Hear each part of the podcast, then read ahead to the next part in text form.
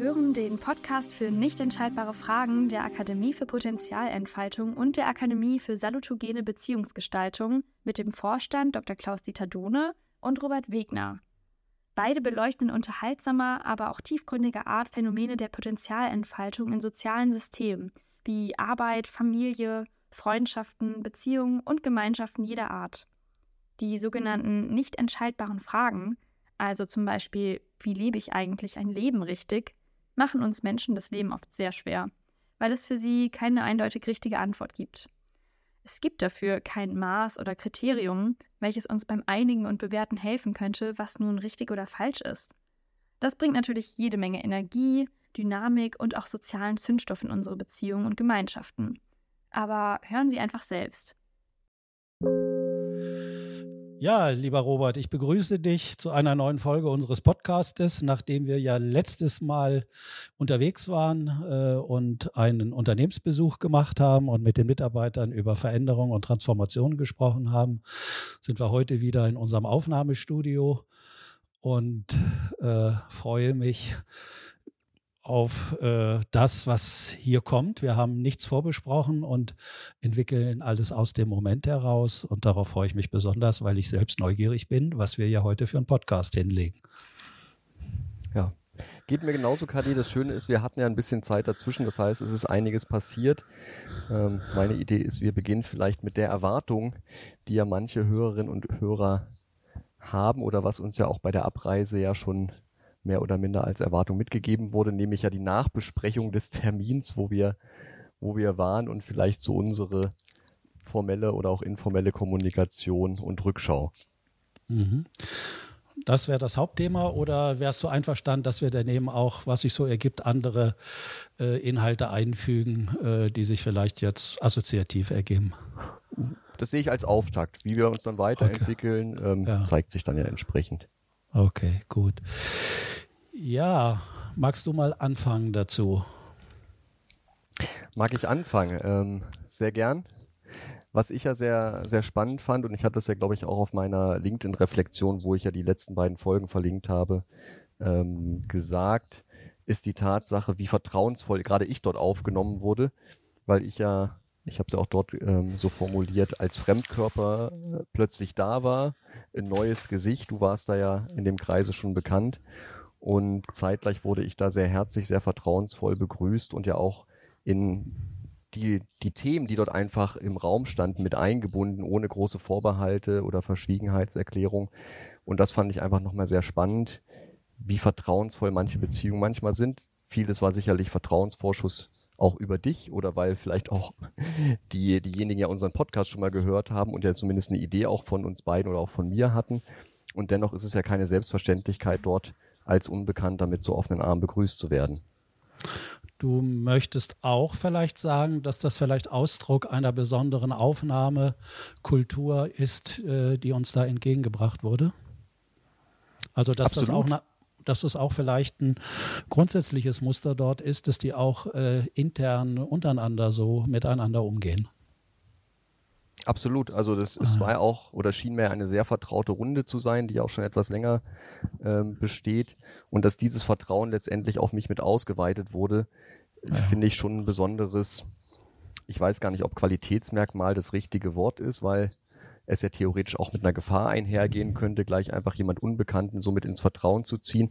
Aber da ja eine gewisse Sicherheit über dich gegeben war, glaube ich schon, dass ich da von Qualitätsmerkmal sprechen kann. Ja, vielleicht äh, sind Sie davon ausgegangen, dass ich nicht einen kompletten Vollpfosten mitnehme. Das ist zumindest auch die Vermutung oder Hoffnung, die ich da habe. ähm, genau. aber, ja, aber vielleicht hat das mit mir auch gar nicht so viel zu tun, äh, Robert, sondern vielleicht liegt es ja daran, die haben ja auch äh, Podcast-Folgen gehört, wo du schon mitgewirkt hast. Und ich würde mal sagen, dass die Art, wie dann, also du in dem Falle, aber wie so, auch sonst jemand spricht und wie er die Welt sieht und wie er sich dazu einlässt. Ich glaube, dass äh, da kriegen ja auch Menschen unwillkürlich, aber auch willkürlich schon ein Gefühl dazu. Kann ich diesem Menschen vertrauen oder sollte ich ihm eher misstrauen? ja, ein Teil wird sicherlich auch in meiner Person liegen. Das, das schließe ich nicht aus. Und okay. ähm, das eine ist ja immer die Vorschusslorbeer, die, die mir ja angetragen wird oder die generell einem Menschen angetragen wird. Und das andere natürlich, was dann ähm, jeder entsprechend daraus, daraus macht. Aber das war für mich auf jeden Fall einfach nochmal sehr prägnant. Und ein zweiter Aspekt war tatsächlich, ich glaube, das hatte ich ja auch dann in unserer kurzen Nachbesprechung, die wir am Bahnhof noch hatten, eingeworfen, dass es für mich natürlich nicht ganz greifbar war im Sinne von, was habe ich jetzt dort eigentlich gemacht? Wir hatten das ja auch schon im Podcast, so diese, ich will nicht sagen Rollendiffusion, aber zumindest diese Unklarheit, worum dreht sich denn jetzt genau, weil wir hatten das ja auch in unserer Vorbesprechung dort recht locker gehalten. Der Ausgangspunkt war der Podcast, den wir da gemeinsam aufzeichnen. Und dementsprechend habe ich dann in meiner Reflexion nur gemerkt, ich war irgendwie so eine Mischung aus Sidekick, aus ähm, Bahnangehöriger, der auch so aus seiner Erfahrungswelt berichtet, als ähm, ja, freiberuflich tätiger Psychologe in einer gewissen Art und Weise und da auf jeden Fall in einer sehr, sehr undefinierten Rolle. Und das hat ja anscheinend für die Teilnehmenden dort gepasst, zumindest so wie ich das ja jetzt im Nachgang nachvollzogen habe. Aber ich habe dann im Nachgang gemerkt, es fiel mir einfach sehr schwierig, dort irgendwie Halt zu finden. Und stellenweise habe ich mich gefragt, Robert, was machst du hier eigentlich? Mhm. Aber das ähm, ist vielleicht was fürs nächste Mal, dass ich dann sage, okay, Kathi, mir würde es helfen, eine gewisse Rahmung zu erfahren, was letztendlich dort ähm, die Erwartungen und, und Wünsche sind, dass ich da vielleicht einfach ein bisschen mehr Klarheit habe. Ah ja, also es geht eher schon mehr um Klarheit und nicht so sehr darum, dass du das auch richtig und gut machst. Ja, das, das schwingt sicherlich auch noch so ein bisschen mit. Ähm, Wobei ich in den letzten Jahren gelernt habe, solange die anderen Leute zufrieden sind oder sich nicht beschweren, dann ähm, drücke ich alles andere in den Skat oder das ist dann mein Thema. Ähm, mhm. ja. Und zeitgleich ist natürlich der Anspruch da, dass wenn ich ja irgendwo einen Input gebe und was beitrage, dass das natürlich auch Hand und Fuß hat und einen Mehrwert schafft. Mhm. Ja, interessant. Also meine, äh, meine Rückbetrachtung äh, war so, dass ich das durchaus ähnlich empfunden habe. Und ähm, ich ein bisschen, wie soll ich das sagen, äh, in so eine Fokussierung gekommen bin über die, über die lange Voransprache eines Mitgliedes dort vor Ort, was man alles machen darf und was man nicht machen darf und was man sagen darf. Äh, das war mir sehr stark, also nicht, dass ich das nicht äh, nachvollziehen kann, warum das gemacht wurde, aber das hat bei mir so ganz viele äh, Fenster aufgemacht in Richtung, oh, hier muss man aber aufpassen und das ist ja doch eine ganz heikle Situation und hm. Angelegenheit und äh, da kann man schnell irgendwie ja die Rechtsabteilung auf den Hals bekommen. Und, äh, also das hat bei mir zu so einer bisschen diffusen Haltung geführt, dass ich äh, dass das irgendwie losging und mir so weiter über Rahmung auch gar nicht so viel Gedanken mehr gemacht habe. Gut, aber wenn ich es richtig in Erinnerung habe, du durftest ja eine Woche später nochmal hinfahren, also so schlimm kann es ja nicht gewesen sein.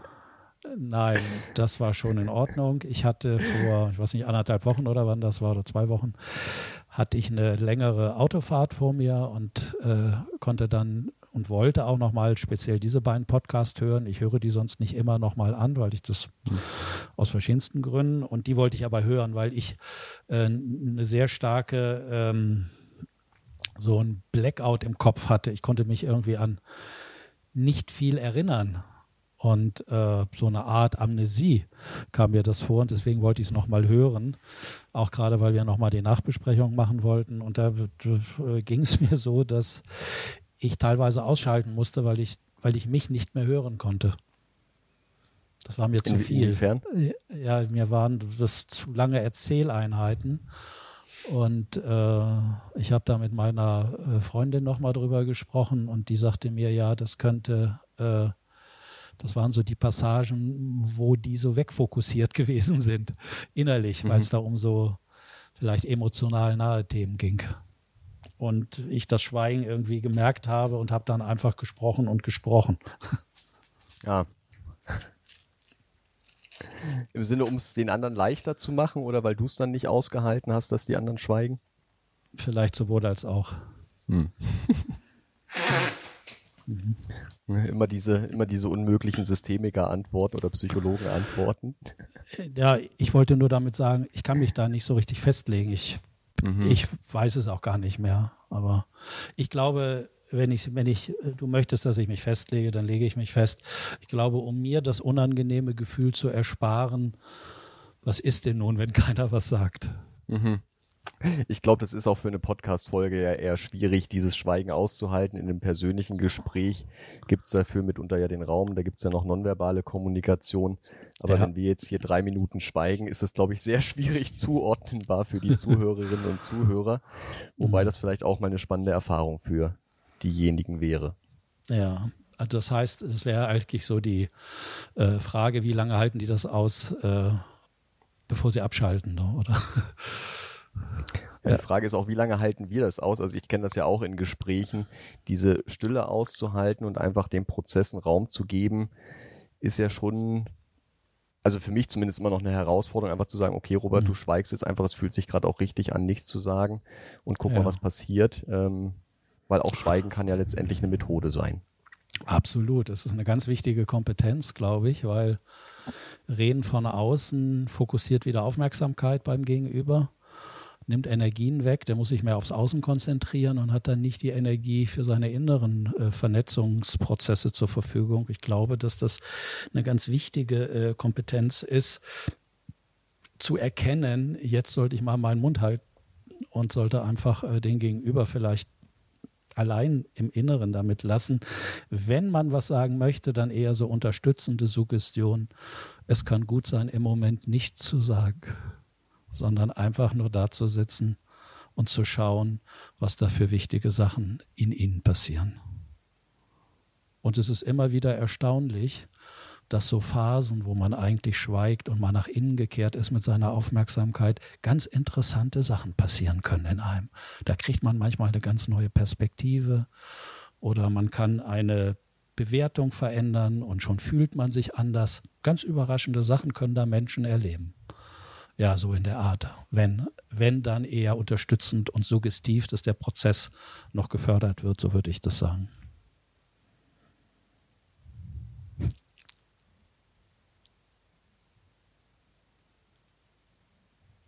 So, jetzt hatten wir auch einen kurzen Moment der Stille für die Zuhörerinnen und Zuhörer, die dann vielleicht ja auch dann dort deine Anregung schon im ersten Moment jetzt hier aufgreifen konnten. Wir haben jetzt ja so ein bisschen beschrieben, was uns so durch den Kopf ging. Ähm, wenn ich jetzt mal klassisch systemisch frage, KD, was glaubst du denn, was vielleicht die, die Teilnehmenden unseres gemeinsamen Podcasts noch interessieren würde, was die vielleicht noch von uns jetzt als Reflexion hören wollen würden? Ehrlich gesagt kann ich das gar nicht so richtig sagen. Ich, mir sind da bei deiner Frage schon gleich so zwei Feedbacks eingefallen, die gekommen mhm. sind, aber nicht von denen, sondern von einem, der auch zu der Runde gehört, äh, der nicht da war und ein anderer, ein früherer Mitarbeiter, der hat dann äh, das Unternehmen verlassen und gewechselt. Ähm, der hat sehr positiv geschrieben und hat geschrieben, dass er jetzt mal wieder diese Podcasts von Anfang an gehört hätte und es wäre interessant gewesen, seine ehemaligen Kolleginnen und Kollegen zu hören. Hm. Und äh, hat gesagt, dass das für ihn der beste Podcast war überhaupt von uns. Und ähm, ja, und fand das halt interessant und hat dann noch so ein paar inhaltliche Themen erwähnt, äh, die für ihn dann spannend war, äh, wie äh, Führungskraft als Coach und sowas. Und äh, das andere Feedback von dem anderen der hat gesagt, der hat sich eigentlich ein bisschen echauffiert, dass die da alle so sehr in so einer negativ klagenden Haltung gewesen wären gegenüber der Transformation und der Agilität und sagte, wenn er dabei gewesen wäre, hätte er auf jeden Fall noch mal stärker den Fokus auf das Positive auch gelenkt. Und äh, da fühlte ich mich so ein bisschen äh, ins Nachdenken gebracht, weil ich mag den sehr und ich schätze sein Feedback äh, ungemein. Und da fiel mir gleich wieder ein, gleich meine Bewertung im Kopf, haben wir zu wenig äh, neutral auf beide Aspekte mhm. geschaut. Mhm. Ja, ich, ich hatte das Gefühl, wir sind ja mitgegangen. Also gerade in der zweiten Runde war es ja ein sehr, sehr gemeinschaftlicher Akt, wo wir einfach ja das im Raum haben entstehen lassen, was entstand und dazu gehört natürlich mitunter auch so eine kritische Betrachtung von Transformationsprozessen. Und ja. vielleicht war das ja auch gerade dann der Raum zum Kontrast zum restlichen Alltag, weil zumindest ich das ja aus meinem Arbeitsleben häufig kenne, dass natürlich dann bei Veränderungen alle Juhu schreien, zumindest von ganz von oben diejenigen, die es initiieren. Und eben gerade die, die Schattenseiten oder vielleicht auch der Preis, der dafür zu zahlen ist, häufig ausgeblendet wird. Ja, ja. Okay. Ja, absolut. Aber ich, äh, nee, ich habe gerade einen Faden verloren dazu. Ich war gerade woanders. Du hast, hm. gerade den Faden verloren. Aber ja. ähm, du meintest ja auch, dass wir ja noch darüber thematisch hinausgehen. Was ich tatsächlich sehr spannend finde, was vielleicht so als Überleitung fungieren kann, ist, dass ich natürlich gerade durch unseren letzten Podcast ein bisschen sensibilisiert war für das Verhältnis, was wird formal, formell erzählt und was passiert letztendlich hinter den Kulissen. Und ich war in der Zwischenzeit auf zwei HR-Foren bei uns vom Unternehmen. Das sind letztendlich Austauschformate, wo sich Personen aus dem Personalbereich treffen und austauschen, einfach mal schauen, was entwickelt sich gerade ähm, im HR-Bereich, was sind aktuelle Trends und letztendlich auch die Leute, die wir in den letzten zwei, drei Jahren am Monitor gesehen haben, auch mal real zu erleben. Und da fand ich wieder spannend, wie wertvoll tatsächlich ja diese auch informellen Austausche sind. Also jenseits von den Vorträgen und Workshops, die laufen, einfach mal das Gespräch am Mittagstisch, das Gespräch beim Abendessen, um letztendlich einfach Einblicke und ein Gefühl dafür zu bekommen, was passiert eigentlich in der Organisation und was wird eben hinter den Kulissen gesprochen, wenn eben nicht gerade der Vorstand oder eine Führungskraft dabei steht. Mhm, klar.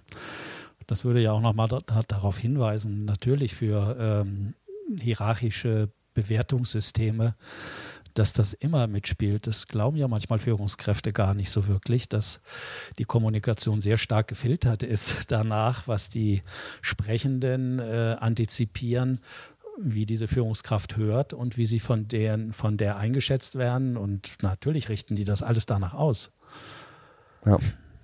Und, und was da nochmal noch mal andockt oder resoniert, weil das haben wir auch bei der einen Veranstaltung präsentiert, ist eben die Frage, wie komme ich eigentlich an die Sachen ran, die hinter, in Anführungszeichen, meinem Rücken gesprochen werden als Führungskraft. Ähm, die eine Möglichkeit ist natürlich, uns einfach zum Podcast einzuladen, dass wir mit den Leuten mal einen Podcast aufnehmen. Auf der anderen Seite ähm, gibt es auch andere Vorgehensweisen und was wir tatsächlich jetzt vorgestellt haben, auch in, in diesem Rahmen, bei einem dieser HR-Foren, ist das Thema Job-Shadowing.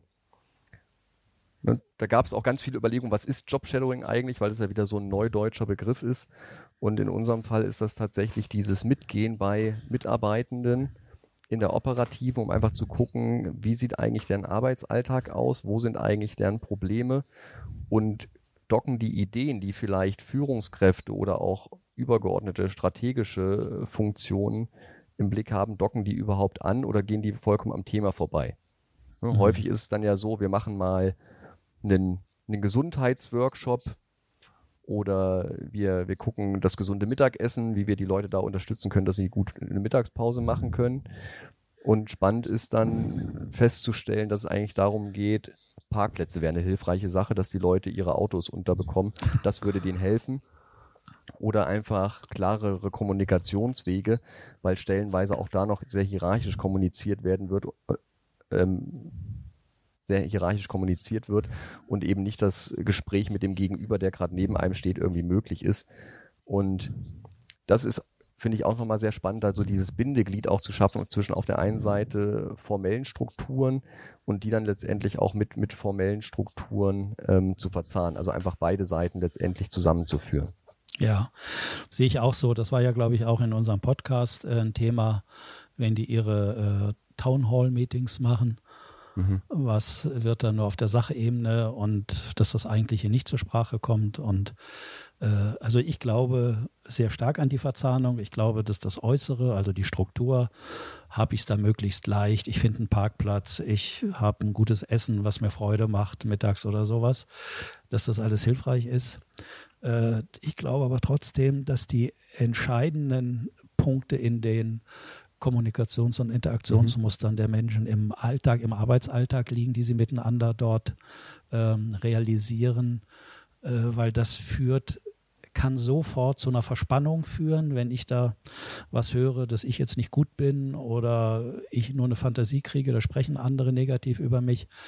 Äh, das, äh, da würde ich neben der wichtigen Verzahnung aus meiner Sicht natürlich, aber da gucke ich äh, gern hin, äh, den Hauptfokus sehen. Das, das war ja tatsächlich auch der Punkt, warum die Leute noch da sind, weil gerade wir von der Bahn bekommen ja, ich sag mal, gesellschaftlich häufig Prügel, ne? Züge zu spät, ähm, ja. Personal fehlt, Bordgastronomie nicht geöffnet und es ist tatsächlich gerade viel im Argen, was auch viele Mitarbeitende bei der Bahn selbst stört. Mhm. Und das Spannende war, ne, trotz all dieser Faktoren, was sind die Gründe, dass die Leute entsprechend an der Operativen ja noch ihren Dienst verrichten? Das ist einerseits das Zusammengehörigkeitsgefühl mit den Kolleginnen und Kollegen, also wie du sagst, dass einfach die Kommunikation, das Miteinander, die Wertschätzung dort passt. Und auf der anderen Seite natürlich auch dann der Dienst am Kunden, den letztendlich dabei zu unterstützen, gut von A nach B zu kommen. Ja, äh, sind die denn schon bei der Bahn am Überlegen, ob sie jetzt in allen Zügen immer unseren Podcast abspielt? Ach so. ähm, das weiß ich nicht, aber ich habe heute tatsächlich bei einem anderen informellen Gesprächstermin, den ich hatte, ähm, die, die Erzählung aufgegriffen, dass dann die Person immer so eine Diskussionsrunde einleitet zum Thema Irritation. Das ist so der, der Hauptüberbegriff mit einer Fragestellung, dann im Podcast, den die Leute sich anhören können und dann so einer Diskussion im Nachgang. Und da habe ich einfach mal Werbung für uns gemacht. Das führt noch nicht dazu, dass wir jetzt in allen Zügen abgespielt werden, aber zumindest ähm, erhöht es die Chance, dass in diesem einen Rahmen wir dann Gehör finden. Ah ja. Also ich arbeite dran. Hm. Ja. Das heißt, du hattest also zwei ganz interessante Veranstaltungen.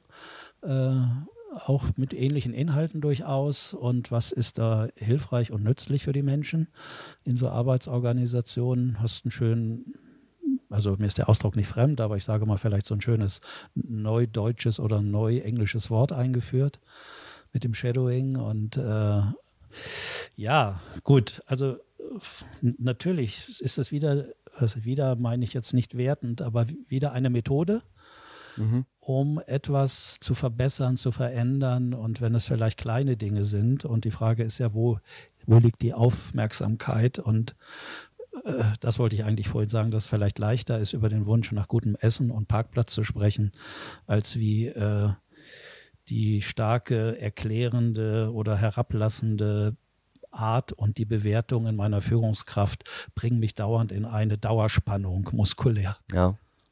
Also das Schöne ist, dass tatsächlich die Personen, wo ich dann mit unterwegs war, wirklich sehr engagierte und, und zugewandte Führungskräfte hatten und haben. Also das ist wirklich beeindruckend, wie engagiert die waren, trotz der mitunter auch nicht änderbaren Rahmenbedingungen.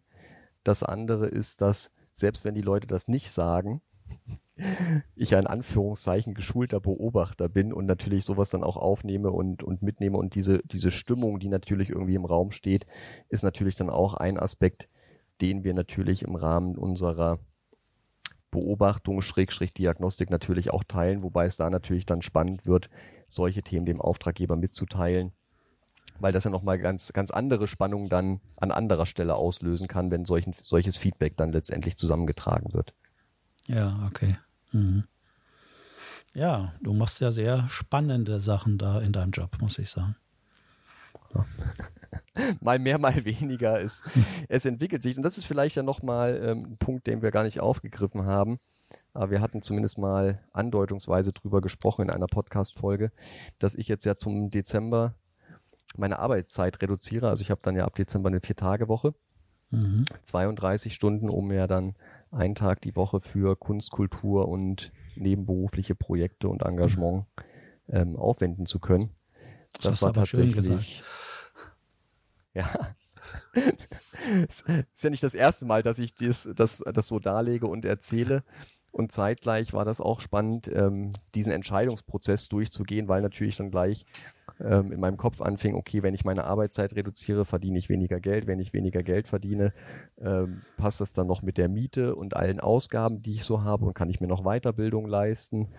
Und wie viel Geld muss dann eigentlich dabei rumkommen, wenn ich diesen einen Tag die Woche frei habe? Und wie läuft das mit der Akquise? Und was ist, wenn das nicht so läuft? Also es war, war ein sehr spannender Entscheidungsprozess auf der einen Seite mit so den klassischen Ängsten und Sorgen, die zumindest bei mir dort äh, mitunter sehr schnell anspringen. Und andererseits dann aber auch die Klarheit, nein, es fühlt sich einfach richtig an, es ist die richtige Entscheidung, ich mache das jetzt.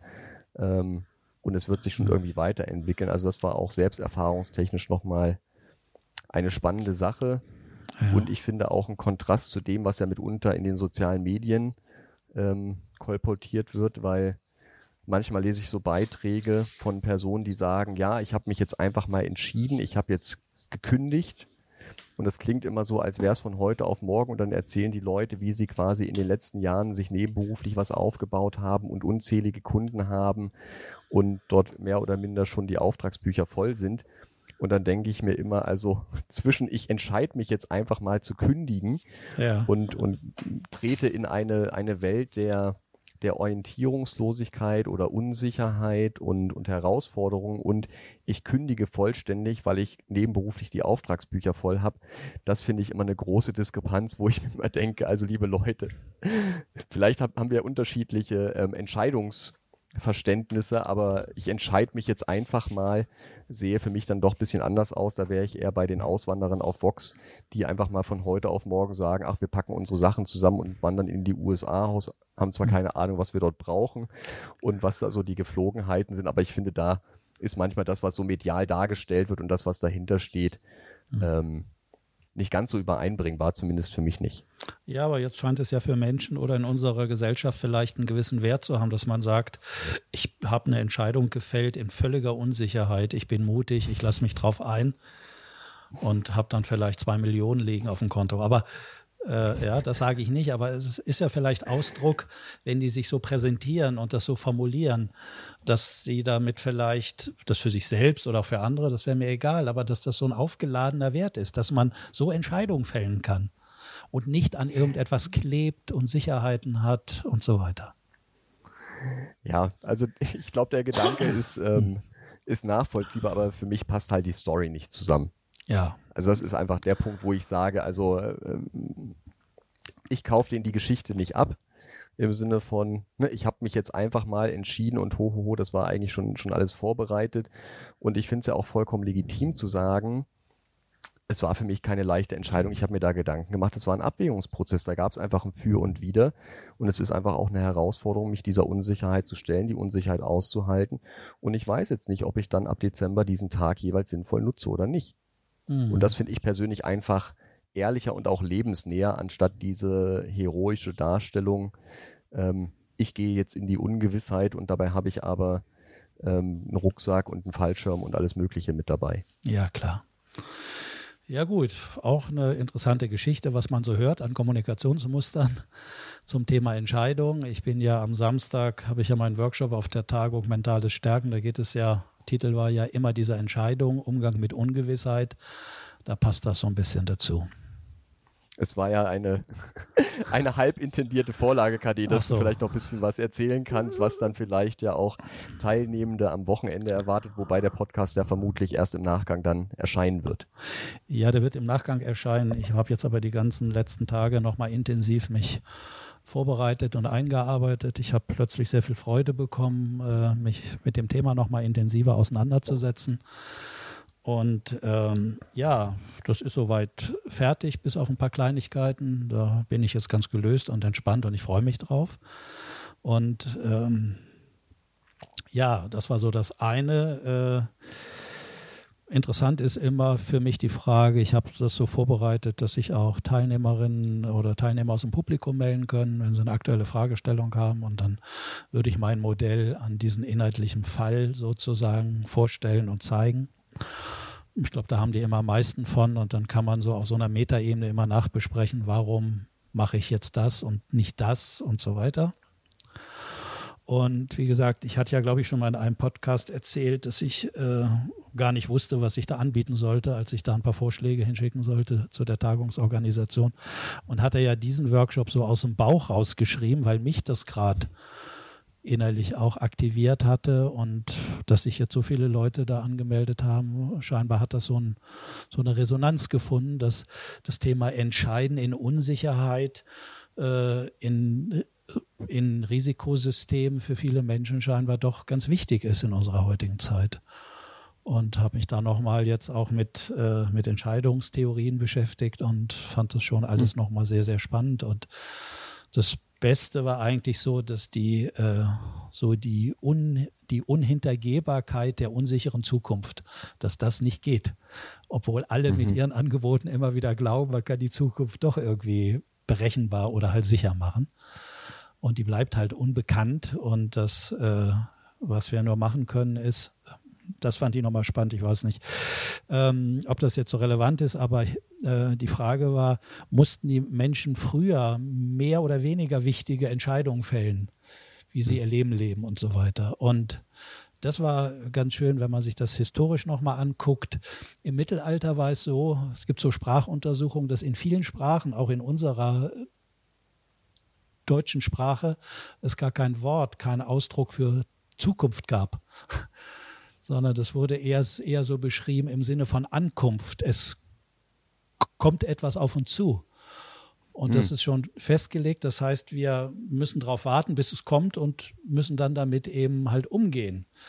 Und ähm, dann kam die, äh, die Moderne kam natürlich rein, die im Sinne von Max Weber gesagt hat, alles ist berechenbar, ja, wissenschaftlich, das muss man ganz exakt bestimmen.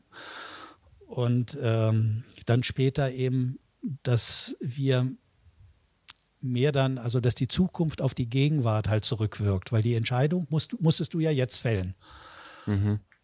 In die Unsicherheit, Un, Unsicherheit hinein. Du hast ja mit deiner Entscheidung nicht die, eine Entscheidung für die Zukunft festgelegt, wie das da wird ja, und musst ja diese ganzen da dranhängenden auch psychischen Prozesse jetzt in dir regulieren, was du ja gerade da beschrieben hast und äh, aushalten musstest. Also früher mussten die Leute nicht so viel diese klassischen unentscheidbaren Fragen fällen, mhm. weil es hatte keine Auswirkung für die, weil die Zukunft war ja festgelegt, die kam auf einen zu. Mhm. So, und dann mit der Moderne speziell und mit Zeiten der, der Aufklärung gab es so die Idee von Fortschritt und dass man dann äh, jetzt mit der jetzigen Entscheidung irgendwas für die Zukunft äh, machen kann, als sicherer machen kann. Und damit hat sich natürlich äh, das Maß an wichtigen Entscheidungen, insbesondere die Belastungen, die damit einhergehen, dass man sich dann falsch entscheiden kann, so wie du das ja vielleicht auch gespürt hast. Musst du dann demnächst ausziehen, schläfst in, äh, in Mainz oder war, war nicht Mainz, aber irgendwo in irgendeiner Stadt unter der Brücke, äh, ne? Also und dieses, diese Fragen, sich richtig oder falsch zu entscheiden, die können ja Menschen ganz schön zusetzen und äh, lösen dann gewisse Ängste aus und manchmal eben auch äh, soziale und psychische Störungen und Symptome können damit einhergehen. Ja. Ja, ich meine, das, das, Gute ist tatsächlich, bei uns gegenüber ist ja auch so ein Männerwohnheim. Also falls ich unter der Brücke okay. lande, habe ich es nicht weit und kann dann relativ, relativ prägnant umziehen. Die Anschrift ändert sich nicht groß. Ja, sehr gut. Das würde nach außen gar nicht so auffallen, wenn da nur eine andere, andere Nummer, Hausnummer auftaucht. Das ist richtig, genau. Sieht dann aus wie, wie immer. Und wie gesagt, so knapp ist es zum Glück nicht, mhm. nicht kalkuliert. Ein Gedanke ging mir aber gerade noch durch den Kopf. Ich schaue mal, ob ich ihn wiederfinde. Ansonsten hattest du ja, glaube ich, gerade noch einen Ansatz. Ja, ich, du hattest erzählt, was du gemacht hast. Ich war gerade am Überlegen, ob ich noch ein bisschen so preisgebe, was bei mir so äh, vielleicht danach passiert ist. Ich war äh, relativ viel unterwegs und hatte gerade letzte Woche in München am Dienstag einen Vortrag und äh, wurde dann von jemandem abgeholt und dann so 500 Meter vom Veranstaltungsort wollte ich unbedingt noch mir zwei Salzbrezen kaufen, weil ich nicht gefrühstückt hatte. Und, und dann ist mir was runtergefallen, dann habe ich mich gebückt und habe ich einen dermaßen Hexenschuss bekommen dass ich äh, irgendwie gar nicht richtig durchatmen konnte. Ich konnte irgendwie nicht mehr stehen. Das war furchtbar. Und äh, das war auch eine interessante Entscheidung, die dann lief, äh, sage ich jetzt kurz vorher den Vortrag ab, obwohl ich aufwendig nach München gefahren bin und äh, ja, kümmere mich jetzt erstmal um mich selbst, um meine Schmerzen. Und äh, das war eine ganz interessante Erfahrung. Und ähm, ja, und der andere Vortrag fand auch in München statt. Ähm, ich weiß jetzt nicht, ob ich sagen kann, wo das war. Auf jeden Fall haben die damit zu tun, dass, äh, dass die Stadt München möglichst frei von Überschwemmung, Überschwemmungen bleibt und mit irgendwelchen äh, Fehlern möglicherweise zu tun haben, die dann ungünstig auf sie wirken können. Und das habe ich mit einem Partner zusammen von, den, von der Musterbrecher-Initiative aus München gemacht. Und dann hat er einen Vorstell, äh, hat er etwas vorgestellt, wo es darum ging, das Unternehmen eher äh, effizient oder robust sich entwickeln sollen und aufstellen sollen und dass das eine Ambivalenz ist. Also je effizienter ich mich aufstelle, desto mehr geht das auf Kosten von ähm, Robustheit. Und hatte dann mhm. verschiedene Bilder. Ein Bild war, wo dieser gestrandete Tanker im Suezkanal festhing und alle Lieferketten unterbrochen hat. Also unheimliche Auswirkung. Ne? Also, also die Effizienz dieser großen Schiffe, die viel transportieren können, dann innerhalb kürzerer Zeit und so weiter.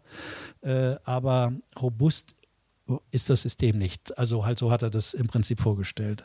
Kurze Zeit später meldete sich ein äh, Mitarbeiter und sagte, ja, also er müsste mal sagen, er könne das Beisp Beispiel überhaupt nicht verstehen, weil dem Räder sei doch gar kein Schaden entstanden.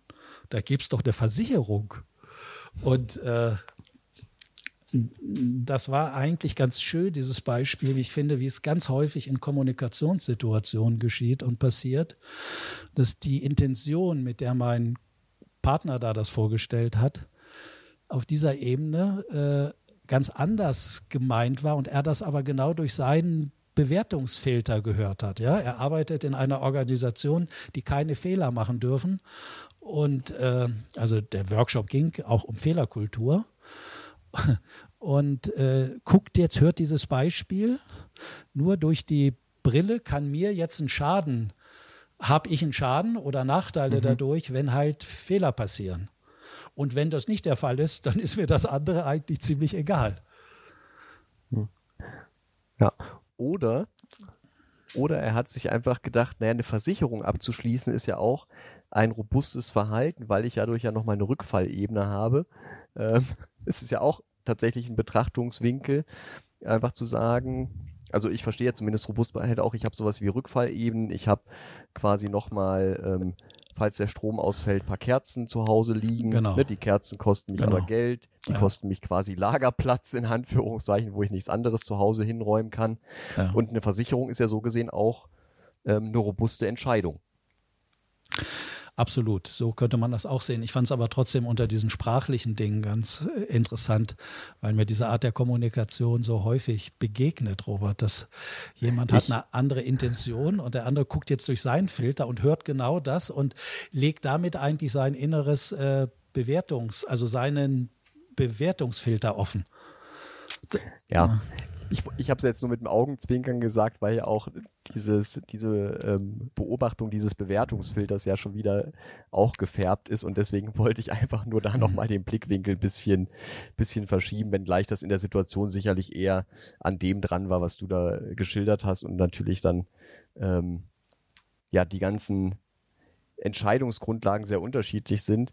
Was da vielleicht noch, äh, noch passt, das habe ich jetzt auch nochmal mit dem Schmunzeln gesehen, als du ja auf LinkedIn nochmal deinen, deinen Vortrag am Wochenende angekündigt hast, ja. dass ich ja kürzlich mit meiner Frau auch einen Entscheidungsworkshop durchgeführt habe. Mhm. Erstmalig so als Testlauf von wegen, wie funktionieren wir eigentlich in der Zusammenarbeit, wenn wir ein mehrstündiges Format ja. anbieten. Und da dachte ich mir auch gerade bei deinen Ausführungen, ja, das war auch nicht effizient, sondern das war robust, ja. weil wir natürlich beide als Psychologen und Systemiker natürlich auch den anderen jeweils hätten ähm, ausgleichen können, falls es mal zu Stockungen gekommen wäre oder dergleichen. Ähm, hat mich jetzt auch gerade bei diesen beiden Dimensionen ein bisschen amüsiert. Ah ja. Okay, ja, ganz, ganz spannend. Also ihr geht in solche Kontexte, um dann auch eine Entscheidungsfindung vorzubereiten, wie das mit euch dann zusammen weitergeht. Wie das mit uns weitergeht. Es war, es war tatsächlich zumindest insofern eine Hilfe, um zu gucken, können wir denn auch im größeren Stil sowas anbieten. Also wir hatten tatsächlich eine sehr vertrauensvolle Testgruppe, also aus unserem ähm, sozialen Umfeld, wo wir gesagt haben, was interessieren euch dann für Themen? Und auch da ist letztendlich das Thema Entscheidung auf Anklang gestoßen. Also die haben gesagt, ne, ich, ich weiß nicht, wie entscheide ich mich, wie kann ich mich entscheiden, ähm, einerseits für mich, ohne dann letztendlich andere zu verletzen oder denen auf die Füße zu treten. Also das sind ja ganz natürliche Spannungsfelder. Und da haben wir uns tatsächlich die Entscheidung gleich gemacht, weil wir uns auch gefragt haben, ja, wozu können wir denn Workshops anbieten, weil wir können zu Alles und Nichts Workshops anbieten, ne, zum Thema Kommunikation, zum Thema Männer und Frauen, Paare ähm, und so weiter und so fort. Und deswegen haben wir uns das einfach gemacht mit der Entscheidung, haben gefragt, was interessiert euch? Mhm. Dann war es Entscheidung, dann haben wir einen Termin festgesetzt und dann waren wir auch wieder bei dem Thema, vielleicht ja auch, was du gesagt hast, mit der Ankunft Ne, der Termin kam dann, wir auch so in der Vorbereitung, hm, wie groß wollen wir das planen? Ja, okay, wir haben eben ein paar Eckpfeiler, wir sind dann noch am Tag vorher, nicht am Tag vorher, am Morgen vorher. Der Workshop fing um, um 14 Uhr an. Um 11 Uhr sind wir in die Stadt gefahren, um noch Moderationskarten und einen Flipchart zu kaufen, weil wir das alles noch gar nicht hatten, um das dann letztendlich umzusetzen. Also es war tatsächlich auch für uns als Paar ein sehr interessanter Prozess, ähm, sowohl in der Vorbereitung als auch in der Durchführung. Und es hat sehr gut geklappt. Also ich will nicht sagen besser als erwartet, aber es war auf jeden Fall nochmal eine wertvolle Erfahrung, auch zu merken, dass wir da sehr gut harmoniert haben, auch ohne große Abstimmung. Und das verleitet mich nochmal zu der, zu der Brücke, zu dem, was ich vorhin überlegt habe in Bezug auf dein Ankunft- und Zukunftsthema. Ich glaube, dass einfach damals ja vielleicht auch eine größere Schicksalsergebenheit war. Ne, also wenn ich quasi Bauer bin, dann bin ich Bauer und dann gibt es die Kirche, die mir sagt, was gut und was richtig ist und es ist klar, dass ich dann meine Abgaben ähm, an den Adel und an die Kirche entsprechend abtrete, was auf der einen Seite natürlich mit einer gewissen Ohnmacht auf der einen Seite einhergehen könnte und auf der anderen Seite aber auch mit einer Sicherheit. Für mich wird schon gesorgt und es entwickelt sich irgendwie. Und ich glaube, in der heutigen Zeit ist ja eher so dieser auch individualistische Zwang, fast schon alles zu kontrollieren und alles im Griff zu haben. Es gibt ja auch die Leute, die ähm, ihren Lebensstil optimieren, die quasi dreimal die Woche oder fünfmal die Woche ins Fitnessstudio rennen und, sich nur noch gesund ernähren und ähm, quasi ihren Schlaf überwachen, damit sie auch ja eine perfekte Schlafqualität haben und so weiter und so fort. Und ich glaube, das ist einfach vielleicht das andere Extrem von diesem ich kann nichts ändern an meiner Situation und alles passiert, wie, wie es passiert, hinzu, ich muss alles beeinflussen und ich trage die, die Verantwortung für alles, was in meinem Leben passiert, egal ob es innerhalb meiner Macht liegt oder nicht. Ja, ja, absolut. Wie gesagt, ich kann beide Strategien sehr gut verstehen. Äh, interessant werde ich auch am Samstag nochmal darüber sprechen, welche äh, Modelle es da gibt mit in Risiko Gesellschaften mit dieser unsicheren Zukunft eben umzugehen, weil wie gesagt, es gibt keine Sicherheit in der Zukunft, wie es sich entwickelt und wird. Deswegen habe ich die Geschichte da mit meinem Hexenschuss erzählt. Mhm. Ja, das kam wie aus dem Nichts und plötzlich war alle Planung irgendwie dahin. Also alle normalen Abläufe, alle halt Sicherheiten, wie das sonst so läuft im Alltag, waren nicht mehr möglich für mich. Und äh, da gibt es ja so zwei Modelle auch für das eine ist der, der Fundamentalismus, wo alles klar ist. Ne? Die haben ja äh, vergessen, dass man sich auch irren kann. Das gibt es da nicht. Ja? Und äh, das andere, der gegenseitige Pol wäre die Beliebigkeit. So. Mhm dass alles irgendwie möglich ist und kommen kann. Das könnte umgekehrt eine Strategie sein, dass man sich vor Entscheidungen auch rummogeln kann, ne? aber und lässt sich dann von dieser Ungewissheit und Beliebigkeit hypnotisieren, dass man dann überhaupt zu nichts mehr so richtig kommt und keine klaren Kriterien mehr halt ausbildet, ja. Ähm, du hast ja gerade nochmal deinen dein Hexenschuss in München angesprochen. Ich, ich ahne die Antwort schon zu kennen. Aber hast du denn den Vortrag dann gehalten oder hast du ihn abgesagt? Ich, ich habe ihn durchgeführt. Ich habe ihn durchgeführt, aber äh, ja, also ich habe das gemacht und saß dann danach knapp fünf Stunden im Zug und konnte mich nicht berühren und bin dann abends, als ich wieder mhm. angekommen bin, in die Notaufnahme gegangen. Aber von daher. in die Notaufnahme. Also ich meine, ähm, es ließ sich, lässt sich ja fast sagen, KD, du solltest vielleicht nicht mehr so viel reisen, sondern alles nur noch virtuell und online machen, weil als wir den Podcast aufgenommen hatten, hattest du dich ja, glaube ich, wie war das, am, am Morgen oder am Tag zuvor? Ich glaube, am Tag zuvor. Bin ich von der Leiter gefallen. Ja, dann, ja, genau. Bin ich von der ja, Leiter gefallen. Ja, ja. Naja. Und bist dann trotz aller Widrigkeiten da ähm, entsprechend zu der Podcastaufnahme gefahren. Also da, ja. da scheinst du dich ja auch wenig zu schonen. Ja, meine äh, frühere Freundin, die hat sich äh, immer darüber lustig gemacht. Ich hatte mal einen Fahrradunfall und habe das äh, hatte hab, bin danach noch zwei Tage auch gereist und gefahren zu meinen Arbeitsterminen und dann wurde das aber immer irgendwie schlechter und mir war schon schlecht und dann bin ich in die Klinik gegangen, haben sie festgestellt, dass ich mir das Ellbogengelenk gebrochen hatte und äh, das hat sie mir dann immer sozusagen äh, freundlicherweise, also mit äh, mit der, also eigentlich mit dem Wunsch, dass ich mal mehr mich um mich sorge und nicht so sehr die anderen Termine nach vorne stelle. Ja, also jetzt habe ich ein bisschen was preisgegeben, wie ich mit äh, Schmerzen umgehe vielleicht oder mit, mit Verpflichtungen, die ich glaube zu haben. Und das wäre ja eine andere Frage, äh, wie loyal ist man dann den Dingen im Außen und oder wie wohlwollend geht man dann mit sich um und schädigt man sich nicht selbst? Und das sind ja auch Fragen, die ich immer wieder höre. Ach, mir geht's nicht so gut, aber morgen steht was ganz Wichtiges an. Mhm. Da sind meine Kollegen allein und wenn ich auch noch fehle, dann kriegen die ganz viel Schwierigkeiten oder irgendwie sowas. Das sind ja auch so klassische Entscheidungsprozesse, die man ja auch immer wieder hört. Dieses Thema, bleibe ich dann bei mir und sorge ich für mich oder verzichte ich drauf und beiße die Zähne zusammen und gehe zur Arbeit. Ja. Was, was ich da immer spannend finde, ist, wenn das Thema aufkommt, ist ja dann die Frage, ähm, ne, ich, ich nehme wahr, dass Sie ja Loyalität Ihrem Umfeld gegenüber sind, den Kollegen, den Kollegen. Ähm, wie steht es denn mit Ihrer Loyalität sich selbst gegenüber? Mhm. Und da fängt es dann häufig an, ähm, interessant zu werden. Absolut. Ja, das, das ist wohl so. Genau.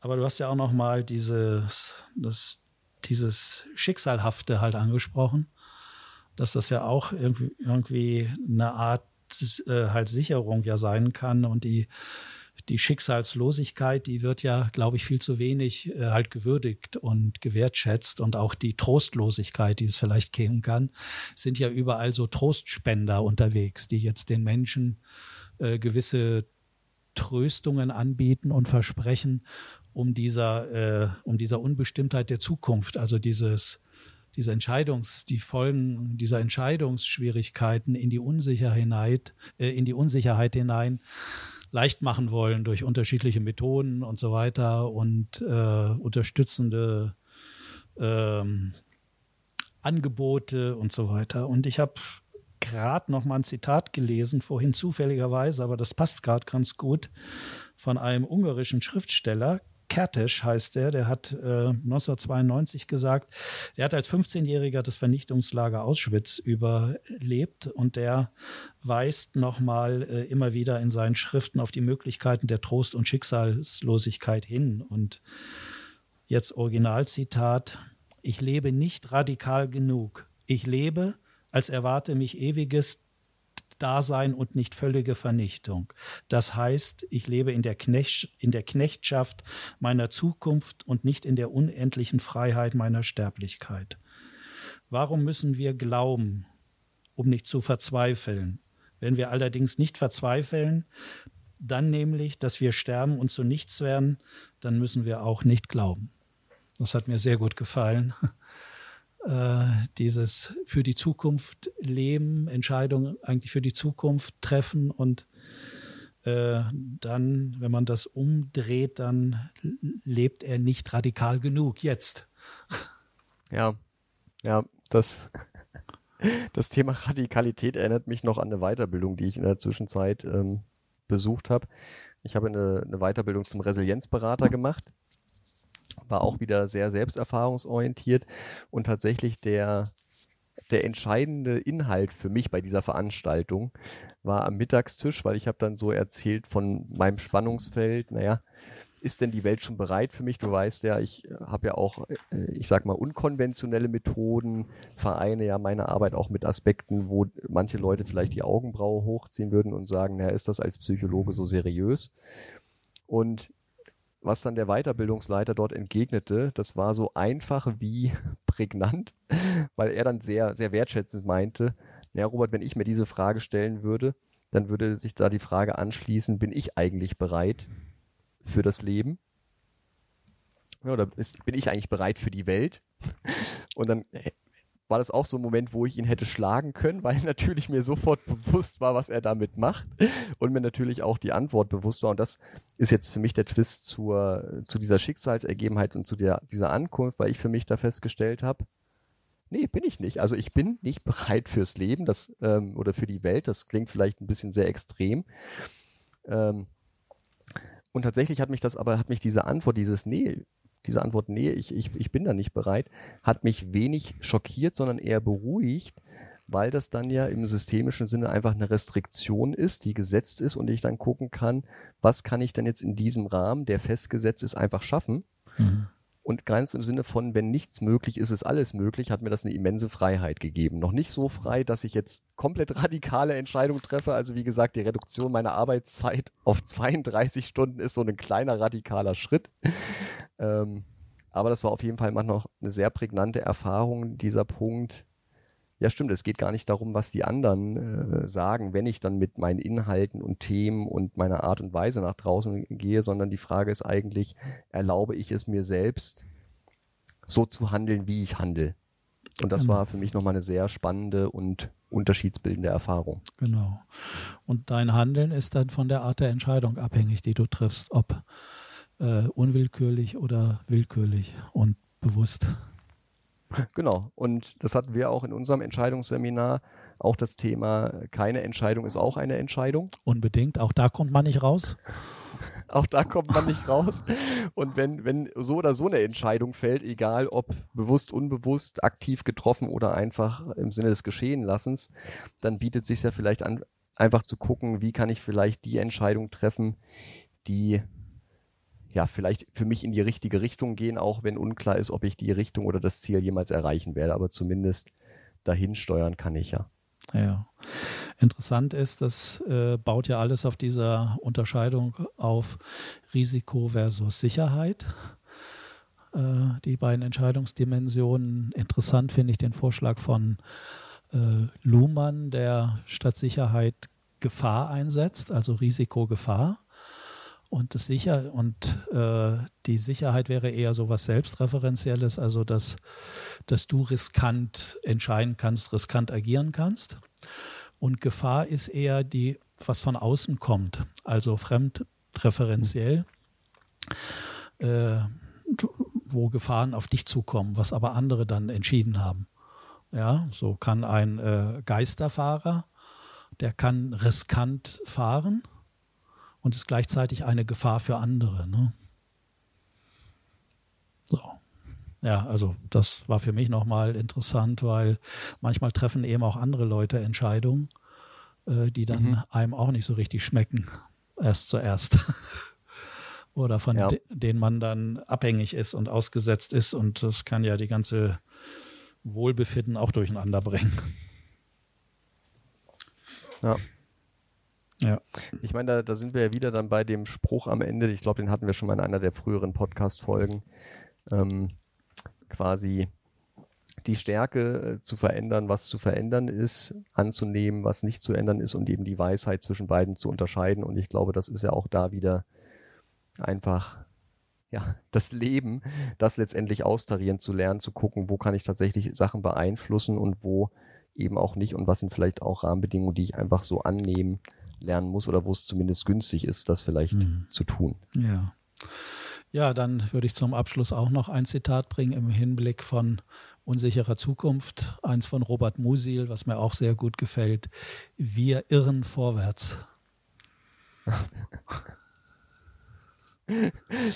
Für einen Moment dachte ich ja, als du mit Robert anfingst, dass du irgendeinen schlauen Spruch von mir bringst, aber da haben wir vielleicht dann in Zukunft nochmal die ein oder andere Gelegenheit. Ja, da muss ich erstmal in, mein, in meinem Buch nachschlagen, wo ich mir deine ganzen wichtigen Zitate aus der Praktikumszeit notiert habe.